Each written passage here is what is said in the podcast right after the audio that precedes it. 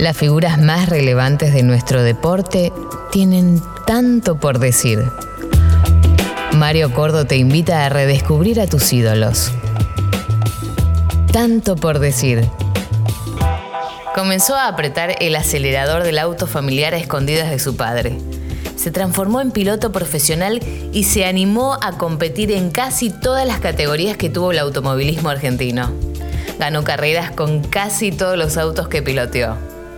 En su vitrina se pueden encontrar seis títulos de turismo carretera, siete de TC2000 y tres del Top Race. Ha marcado una época como piloto y hoy es indiscutida leyenda de nuestro automovilismo. El invitado de esta semana en Tanto por Decir es el flaco Juan María Traverso. Eh, yo también estoy en mi casa, nada más que, a ver, todavía no soy parte del museo, digamos, pero bueno, estoy acá y, disfruto bastante porque, bueno, de alguna manera estoy todo el día acá adentro, hago lo indispensable, me cuido, pero bueno, es lo que vivimos. Es así, lamentablemente es así. Yo creo que sos parte del museo eh, sustancial, digamos. Sin vos no, no habría museo por más que haya autos. Contame, contame del museo, contame cómo, eh, dónde primero y segundo, cómo lo, cómo lo fuiste armando, cómo fuiste eligiendo qué, cada una de las, de las cosas que se exponen en el museo. Mira, eh, esto arranca de cuando yo empecé a correr, porque mi viejo, cuando no tuvo más remedio que aceptar que corriera, la condición que puso eh, fue que no regale nada, que si me daban lo más insignificante, que no regale los guantes, que no regale nada, que guarde todo. Y eso hice mientras, mientras vivió el viejo. Y el día que el viejo se fue, seguí guardando todo y recuperé autos en el tiempo de distintas maneras. Este, obviamente el primero con el cual empecé terminó pagándolo mi viejo, con lo cual no hubo manera de, ni que lo venda ni nada, por eso está acá. Eh, digamos, es parte de toda esa historia, ¿no? Y por eso están todas las copas y está todo, eh, porque el corredor en el momento que recibe una copa o, viene un amigo y le pide los guantes, uno se las da. Eh, y después en el tiempo le das valor. Pero yo no pude, yo tenía la obligación de guardar todo. Y un día dije, bueno, eh, ordeno todo. Tenía las copas en, guardadas en contenedores y qué sé yo. Y empecé a ordenar y bueno, y se fue armando solo todo esto. No fue que un día dije, ah, abro el museo. No, tenía todo. Lo único que hice es ordenarlo un poco y a partir de ahí lo comparto con la gente que viene. Paso el día, comemos un asado, me divierto, es lo que me gusta.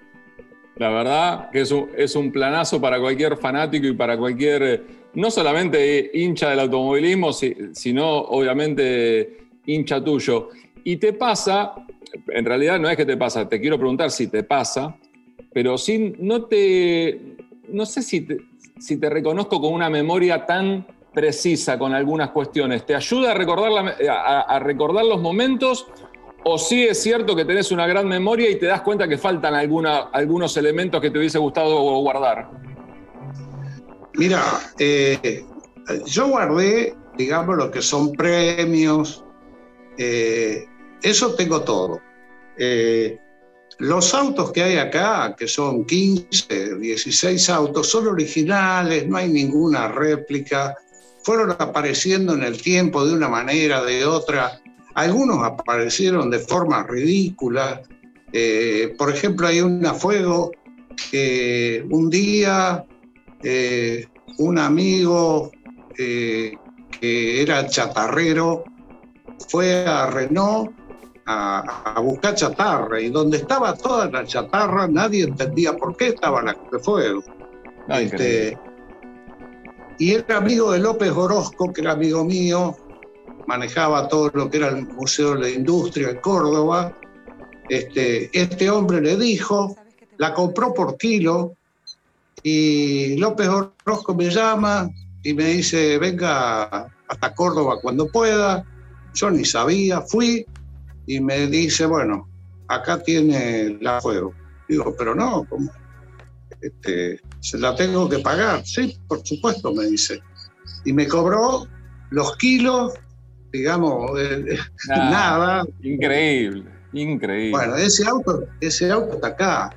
Eh, y como ese, tantas otras cosas que fueron pasando a través del tiempo, y bueno, por eso está, tengo esta cantidad de autos armados que, que son originales y demás, ¿no? Y, y yo lo disfruto, y la gente que viene, que es fanática del automovilismo y todo, también, porque es raro encontrar en forma personal un piloto que haya guardado todo. Prácticamente no hay nadie, todo, la mayoría regalaron, y yo por lo que te conté no regalé nada, por eso está todo Viste que eh, yo no soy, no soy padre, vos sí, pero viste que los viejos siempre tienen razón, digamos, por algo valió la pena eh, que, que, te obligase a, no regalar nada. Y sí, porque eh, fue algo de mi viejo que ya te digo, cuando tuvo que aceptar que corriera, porque obviamente fue el primer enemigo, hizo todo lo posible para que no corriera en auto. El día que no tuvo más remedio, puso esa condición, que yo en un primer momento no le di importancia, porque dije, ¿de qué estamos hablando? Y bueno, y ya te digo, este, por ese motivo está todo acá. Yo no conozco ningún corredor de autos del mundo que tenga todas las copas, por ejemplo. Porque por compromiso, por algo, alguna la regaló, y yo, por lo que te cuento, no, no, no regalé nada. Y bueno, y, están todas acá. ¿Y la, Fuego tiene alguna, alguna marca del incendio interno? ¿Es la que terminaste corriendo con tres ruedas? ¿Cuál es la característica que tiene esta Fuego que tenés ahí? Y bueno, esa Fuego también la tengo. Eh, es la original, digamos que la que se quemó, la que perdí una rueda, es la misma. Ajá. Eh, y ese auto eh, tiene, obviamente esos autos tenían este, número de chasis, número de motor. Es la que pasó, o sea, está registrada el auto que, que se prendió fuego. Después hay varias eh, por, por, distintos lugares que no, que la que se quemó esta, que la que. No, la que se quemó es la que está acá.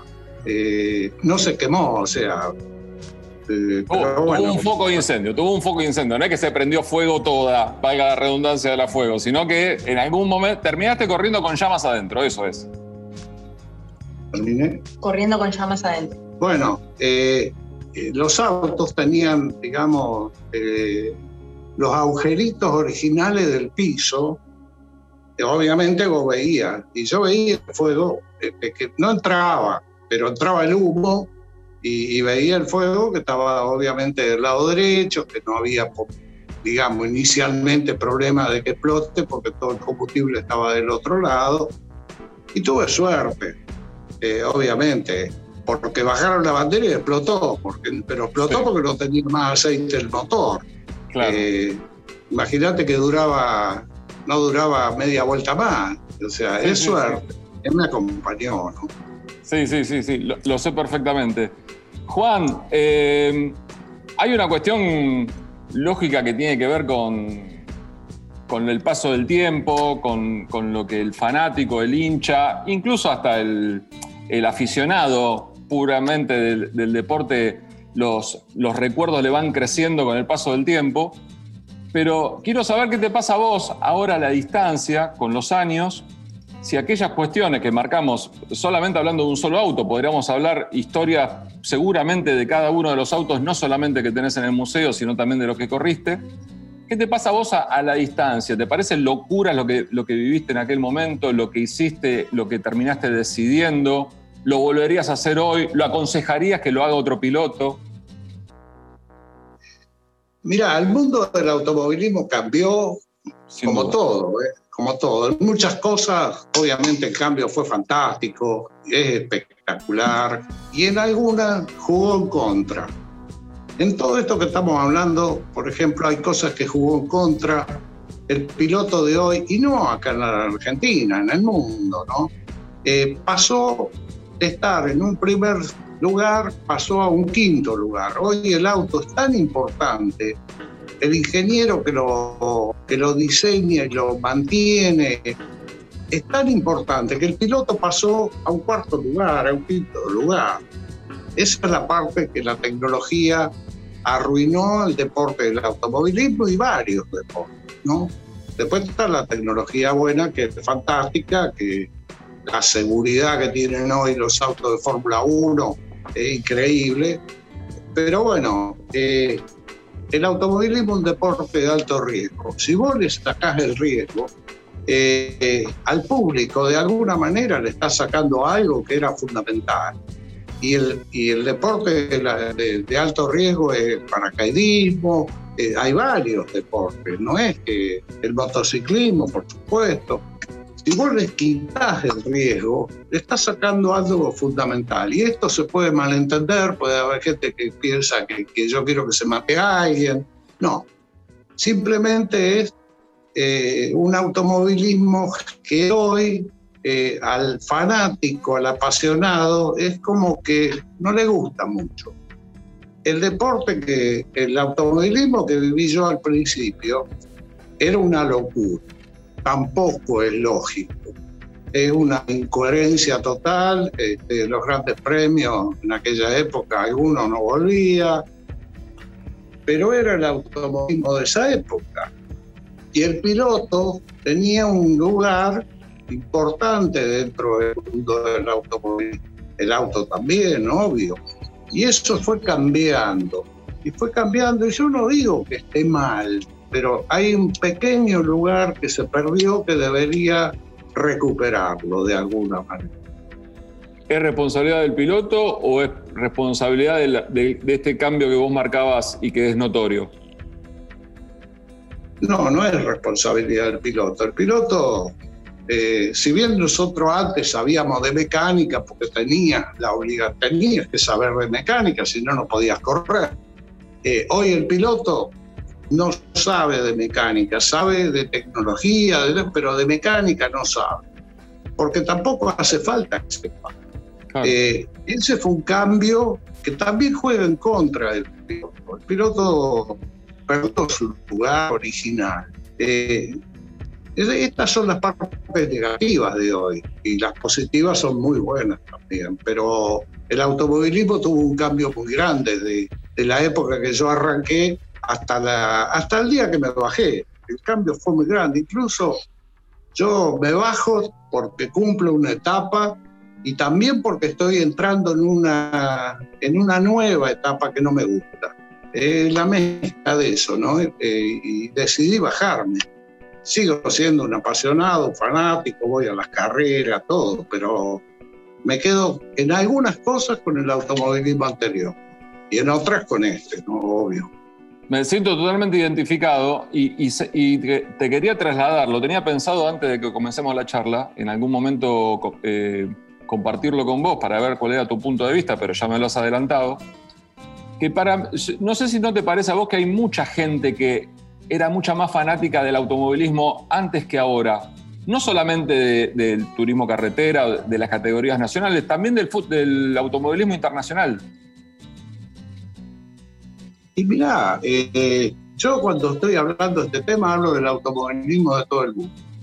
Eh, todavía mantiene gran parte de lo que estábamos hablando es el automovilismo americano, el NASCAR, eh, la Fórmula 1, que ahora está despacito volviendo a recuperar algo de todo esto que estamos hablando, pero muy poco. ¿Por qué? Porque en un momento dado gana el campeonato del mundo Nico Rosberg, hijo de Keke Rosberg, con quien yo compartí el equipo March de Fórmula 2 en el año 79 un piloto increíble, que fue campeón del mundo de Fórmula 1. El hijo de Keke Rosberg sale campeón del mundo en un auto que no se dijo nunca eh, si él no frenaba en el lugar correcto, frenaba el auto. Si él no hacía el cambio en el momento justo, lo hacía el auto. prácticamente tenía una tecnología tan impresionante que si lo bajabas a Nico Rosberg, el auto era campeón. Bueno, la Fórmula 1, a partir de eso, que había caído mucho, eh, digamos, a nivel mundial, empezó despacito a sacar esa tecnología para que el piloto vuelva a estar en el lugar que tiene que estar. Fórmula 1 actual está volviendo muy despacio a la Fórmula 1 que a mí me llamaba la atención y a mucha gente le gustaba y se levantaba a la una de la mañana a ver el Gran Premio de Japón, ¿viste? Sin duda. Están muy despacio volviendo a recuperar esa base que había perdido la Fórmula 1. Sigue siendo eh, una categoría donde gana más el auto que el piloto. Pero bueno, están poco a poco volviendo al origen. El mundo actual, eh, el mundo eléctrico, es el mundo que viene, eh, es fantástico, pero el automovilismo es un deporte. El, el corredor es un deportista. No podés eliminar al deportista, porque se cae. Este, si el auto pasa a ser el 90%, el 95%, el automovilismo se cae. Y yo digo una bestialidad. Si el día de mañana el fútbol, en lugar de jugadores, pone robot, sí. yo no lo miro más, no sé vos. Sí, es muy probable que no.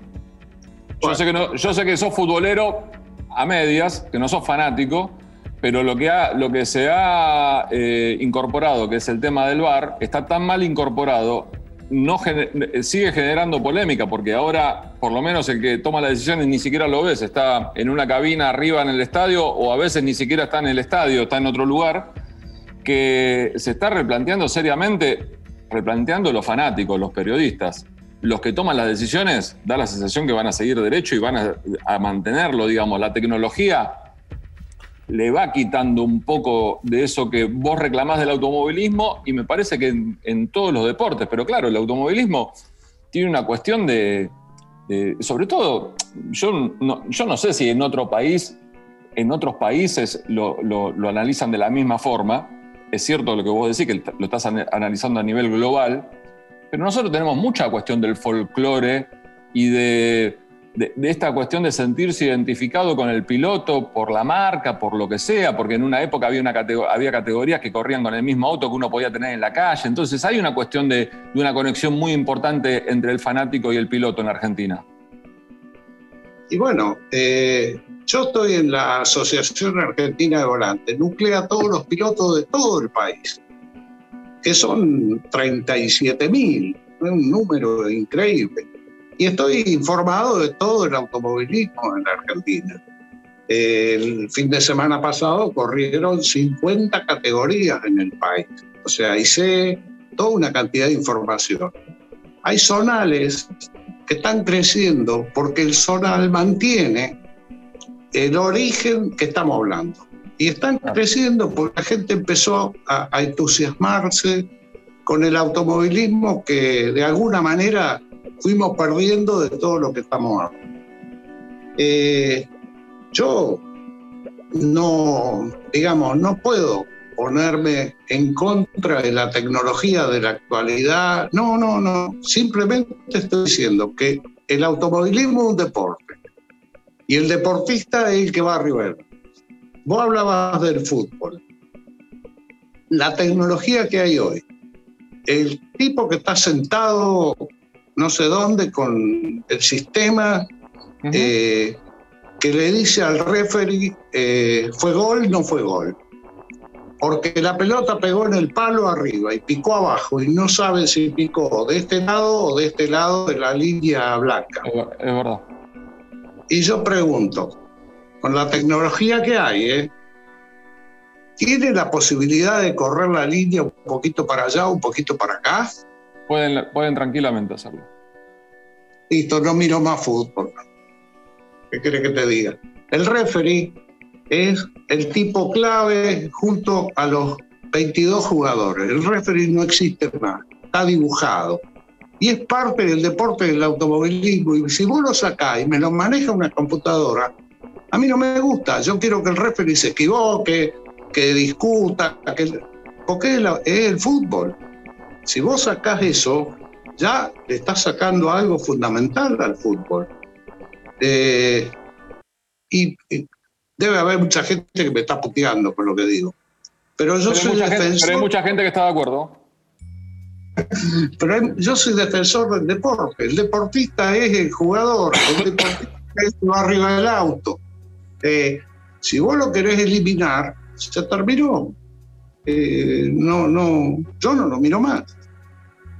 Hay una cuestión, Juan, que eh, el fanático, afortunadamente, cuando llega el momento de que comience la competencia, partido, carrera, lo que sea, se olvida y se, mete en, el encuentro, en la carrera, en la competencia, y después podrá seguir sospechando o, diciendo si era mejor o peor disfrutarlo disfrutas igual. Se me ocurre que a vos con la carrera te pasa lo mismo, no es que estás pensando la tecnología, el software, el chip, lo que sea en este momento. Y bueno, eh, el fanático, el apasionado del automovilismo o del fútbol es igual que yo. El apasionado del automovilismo es igual que yo, nada más que yo manejo, manejo mejor que él y nada más. Pero después tenemos la misma sensación, vivimos lo mismo, en muchas cosas sabe más él que yo, este, ve cosas que yo no veo, con lo cual, eh, si yo critico eh, la parte esta que estamos hablando, el que está en la tribuna también la critica y no quiere ver lo que está viendo, porque sabe, sabe. No es que no sabe, está viendo una carrera de auto donde no sabe quién va sentado arriba. ¿Por qué? Porque manda el auto. Entonces no le gusta. Estoy de acuerdo.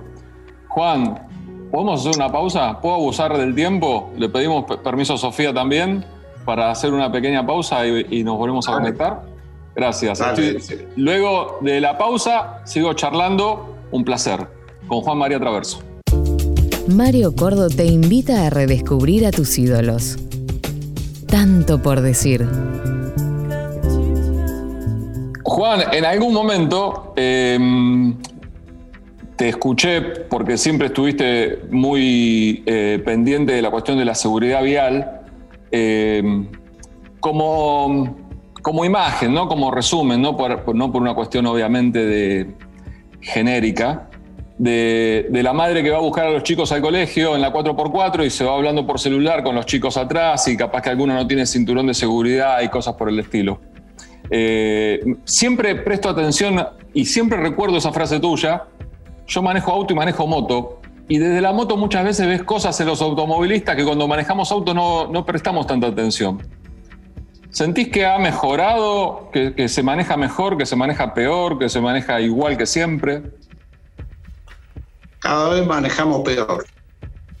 Eh, hoy en día y en el último año, producto de lo que estamos viviendo, se bajaron en un 60% los accidentes de tránsito porque la gente no, andaba más. Eh, la cantidad de víctimas que se achicaron, digamos, producto de la pandemia, es más grande que la cantidad de gente que falleció producto de la pandemia. ¿Qué quiero decir? que los argentinos manejamos cada vez peor, usamos el auto como un arma, eh, realmente tenemos una forma de conducir que estamos al borde de la locura, más allá del que va hablando por celular, que va haciendo boludeces y demás. Y ahí incluyo todo, eh, incluyo las mujeres, todo. Sí, sí, sí, sí, sí, Y bueno, eh, desgraciadamente, ¿por qué yo arranco en el tema de seguridad vial? Primero, porque yo iba a alargar el Gran Premio de la Montaña y cuando terminaba el Gran Premio había zafado 20 veces de matar. Entonces, cuando volvía, digo, no me voy a matar ahora. Claro. Zafé 20 veces. volvía para ver a mis viejos, después volvía para ver a mis hijos y terminé inclusive volviendo para ver a mis nietos. Con lo cual dije, nunca me voy a pegar una piña volviendo a mi casa o andando en la calle, porque me lo enseñó el automovilismo que yo viví. Y a partir de ahí, a través de Volante, empezamos a dar charlas de seguridad a las categorías que tenían más accidentes de lo normal, en distintos lugares.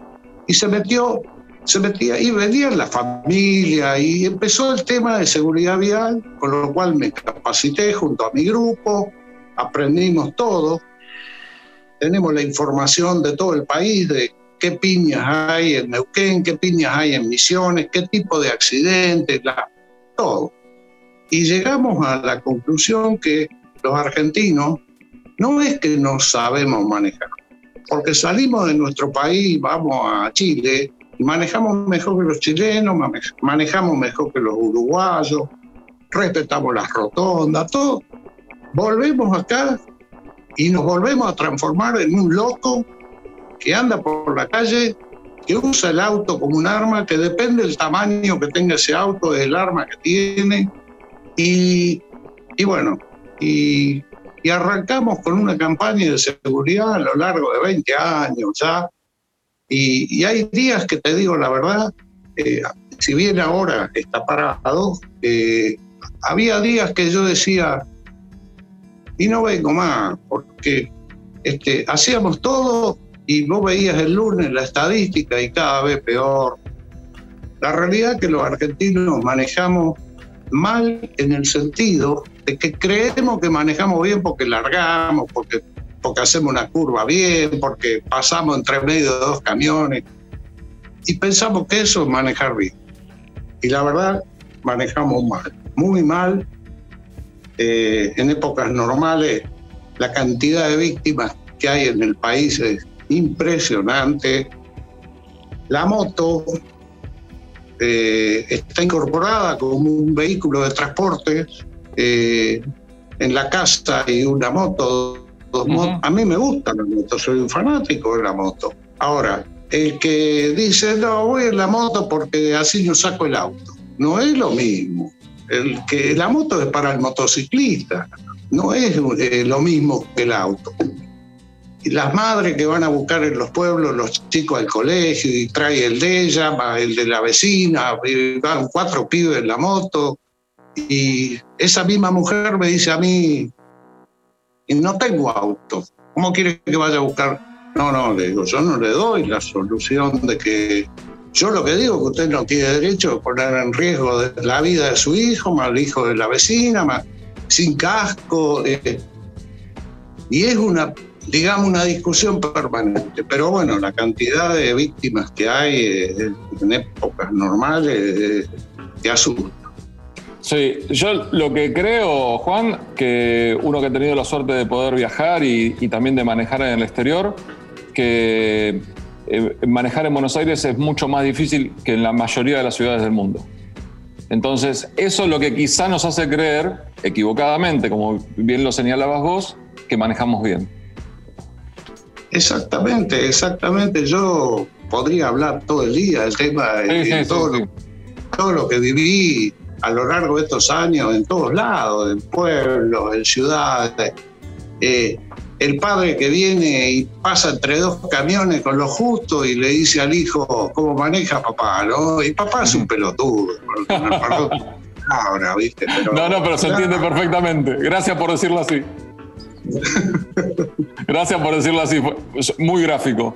Juan, a lo largo de mi, de, mi carrera, que, me ha, que la mayoría de las veces he hecho entrevistas y me gusta mucho, lo disfruto mucho escuchándolos a ustedes, eh, la mayoría de los deportistas y de las disciplinas tienen una cuestión de, de sufrir la abstinencia cuando termina la, la carrera, cuando termina la carrera activa.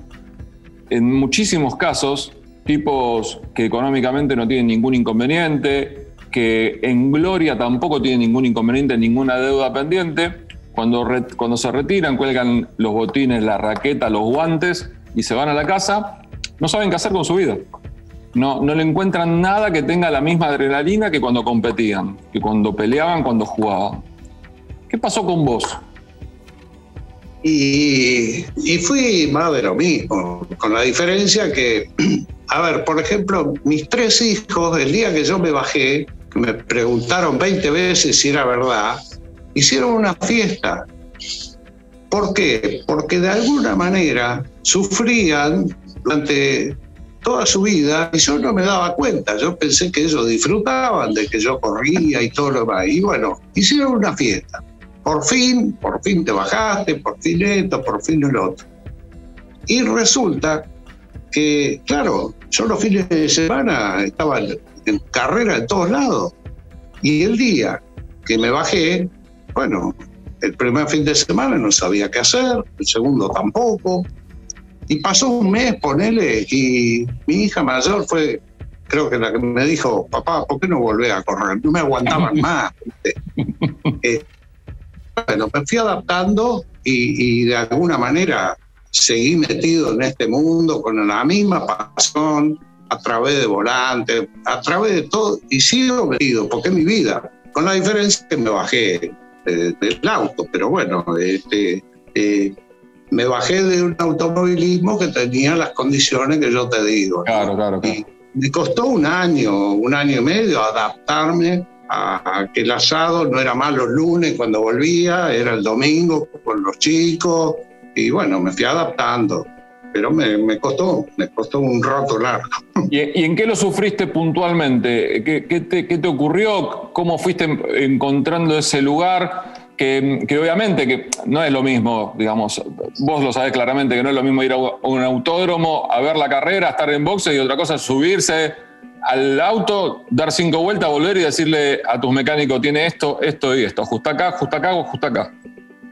Y bueno, durante el primer tiempo, varios de los autos que tengo acá, este, los fines de semana me iba, los hacía tiradas en la ruta, daba vueltas, iba al autódromo, hasta que me fui calmando, hasta que me fui calmando. Y llegó el día de hoy que de golpe cada tanto me subo a algún auto que el equipo me dice darte una vuelta y lo disfruto, pero ya calmo, ya es un tema que ya terminó, ya pasó, no compito con los pilotos actuales ni nada que se le parezca. Eh, de golpe me meto en el mundo de ellos y, entramos en temas, digamos, de manejo, de técnico. ¿Vos qué opinás, flaco, en esto, en aquello? Y yo le digo pequeñas cosas, que la experiencia me dieron y le digo, mirá, yo creo que lado estás perdiendo por esto, por aquello. Y el mundo nuevo, es lo que me gusta, me divierte. Eh, ya está, no me subo más. Este, hace poco me hicieron subir eh, en un turismo carretera acá en el autódromo de San Nicolás y no me podía subir y después no me podía bajar. Digo, no. es, que, es que la verdad es que mucha, hay muchos que creen que es subirse y manejar y nada más. Y la verdad que tiene mucho de físico, digamos, y mucha exigencia. Y son dos días de clasificación, una de prueba, dos de clasificación, más la carrera, más la tensión, obviamente, que lleva, que, conlleva una, una, competencia de esas características. Y bueno, eh, el cambio que hubo fue en todos los aspectos. Eh, en este momento, por ejemplo, el piloto que está totalmente concentrado desde el día que arranca la actividad el día viernes hasta que termina el domingo, de una manera que nosotros hacíamos lo mismo, con la diferencia que vos te bajabas del auto y lo de la pista quedaba en la pista. O sea, eh, yo terminaba de clasificar, con él eh, me juntaba con el equipo, discutía esto, aquello, hagamos esto, hagamos aquello. Terminaba y me iba a tomar mate con el viejo Di Palma. Eh, dejábamos el tema de la pista en la pista, la amistad, no la mezclaba. Y hablo del viejo Di Palma, de Maldonado, de Besones, de todo. Eh, era, era, era diferente. Lo disfrutábamos mucho más. Hoy en día es tan profesional, tan estricto, que también tiene una parte que, es esta, que yo digo, ¿cuál es? ¿Por qué no pueden ir a tomar un café eh, Canapino y Matías Rossi? ¿Cuál es el problema? y eso como que quedó al costado. Y eso es parte de la parte que no se disfruta del automovilismo, porque todos los pilotos que compiten con vos eh, somos seres humanos que podemos tranquilamente estar eh, charlando sin mezclar, pero no, hay una separación total en ese aspecto, ¿no? Y bueno, no me gusta esa parte. Lo entiendo. Sin, no, buscaba esto en la, en la charla, pero sí se ha dado mucho a lo largo de nuestra conversación del antes y el después, ¿no? O de la actualidad y el antes, en realidad.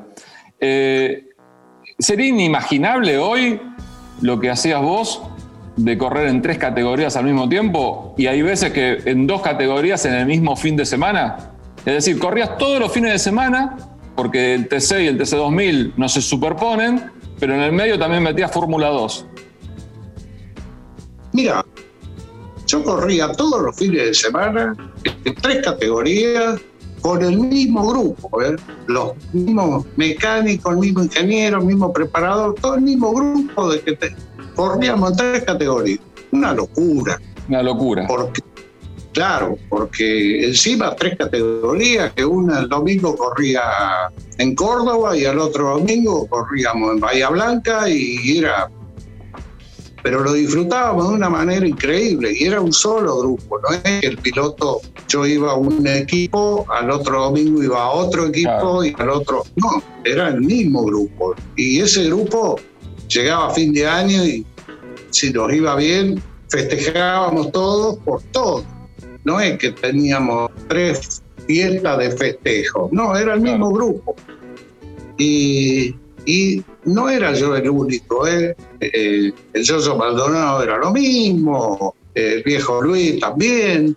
Eh, compartíamos, digamos, eh, una amistad. ¿Por qué? Porque era el grupo de Luis, el grupo mío, el grupo del Yoyo, pero competíamos de una manera que era una guerra total, pero no mezclábamos la amistad, no la mezclábamos. Se entiende perfecto. Juan, eh, es un juego periodístico, a los periodistas estas cosas nos gustan. Yo creo que a, los, a los hinchas, a los fanáticos, a los, en este caso, oyentes, también se pueden llegar a enganchar. ¿Cómo se podría, cómo, qué deberíamos tener en cuenta para elegir al mejor piloto argentino de la historia?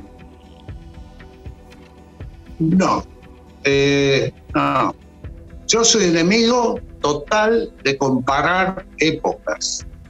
Eh, Fangio, obviamente, fue Fangio, es Fangio y seguirá siendo Fangio. Puteo porque no tenemos una avenida importante en la ciudad de Buenos Aires que se llame Fangio. Pero no podés comparar a Fangio con Luis Palma, eh, porque son épocas distintas en todas las épocas hubo pilotos muy buenos eh, acá y en todo el mundo. Eh, yo, era, yo era hincha de Ayrton Senna y fue campeón del mundo tres veces. Schumacher fue siete veces. no es un tema y no comparo a uno con otro. La época actual no la comparo con la época de Ayrton, ni la anterior con la época de Fangio. En todas las épocas y etapas hubo pilotos de primera. En la actualidad, en la Fórmula 1, en el Super PC 2000, hay pilotos muy buenos, pero muy buenos. ¿Cuál es el problema?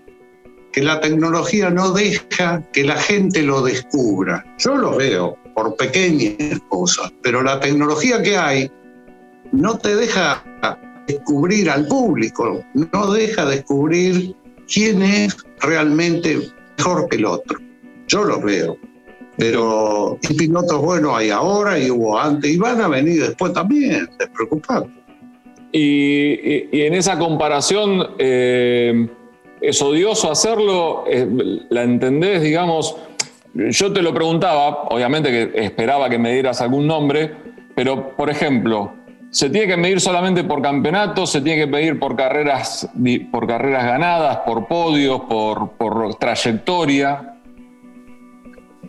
de alguna manera los resultados avalan al piloto que es mejor que el otro, pero no es fundamental, no es fundamental.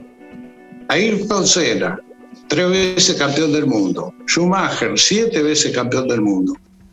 ¿Por qué yo era hincha de Ayrton? Porque te transmitía la pasión que él tenía, te, lo transmitía de manera, por lo menos yo veía, cómo disfrutaba, este, cómo corría, en las condiciones que lo hacía.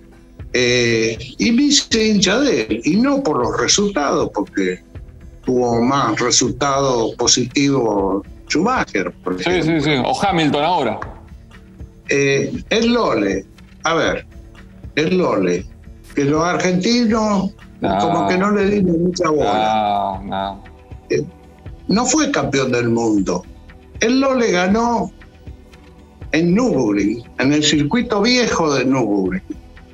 Lloviendo ganó. Yo corría ahí en Fórmula 2. Te puedo asegurar que no hay nada más difícil, nada, nada más difícil que ese circuito. Y él no ganó lloviendo ahí. Yo a partir del día que yo, eh, a partir del día que ganó, lloviendo ahí, dije, está dentro de los mejores del mundo en la historia de la Fórmula 1 y no, no fue campeón del mundo. Eh, con lo cual, los resultados muchas veces eh, no, no, no es que seguramente ese es el mejor. No, ganó, ganó, fue campeón. Pero vos descubrís por distintas cosas, pequeñas cosas, quién es más que el otro. Pero no comparo las épocas. Eso no me gusta. Juan, eh, ¿conociste a Ayrton? ¿Pudiste hablar con él? ¿Con? Ayrton. Eh, lo conocí, eh, eh, lo conocí de vista varias veces y un día volvíamos de, Europa en el mismo vuelo y vinimos hablando un tipo genial, un tipo espectacular, muy simple, muy sencillo, que tenía la parte buena que después que él tuvo el accidente se descubrieron era un tipo que apoyaba una cantidad de instituciones y demás en Brasil que realmente eh, no lo podías creer. Pero lo descubrí eh, en un vuelo que vinimos sentados hablando este, de todos los temas, ¿no? Un tipo genial, un tipo espectacular. Y cuando te, cuando viendo el documental de él, que seguramente lo viste, viendo el documental de Frank Williams, cuando te metes un poco más, eh, o cuando te metiste seguramente mucho más en el tema del accidente de él, es una, una cuestión humana, hay responsabilidad del equipo. Una falla del auto. Eh, realmente yo creo que hasta el mismo Ayrton sabía el problema que tenía el auto, no obviamente que sabía que lo que le iba a pasar, pero Sabía que el auto estaba inseguro en un sistema, en el tren delantero, en la dirección, tenía un problema. Y justo en el peor lugar, en el peor lugar se pega, este, pero él era consciente del problema que tenía el auto. Eh, y sin embargo no dijo ni a, largó, raya con la locura. Pero bueno, la pasión de Ayrton era gigantesca, estaba por encima de todo eso. Y la desgracia fue, bueno, que se pega, tuvo mala suerte, un pedazo de la suspensión le pega en el casco y eso es lo que lo mata. Sí, sí, sí. Sí, y, la verdad que es una, una, carrera que indudablemente que si no hubiese sufrido el accidente que, le terminó costando la vida, hubiese sumado mucho más títulos, era, era una cuestión como natural. Te quiero hacer las últimas dos preguntas de, de aceptame el juego periodístico.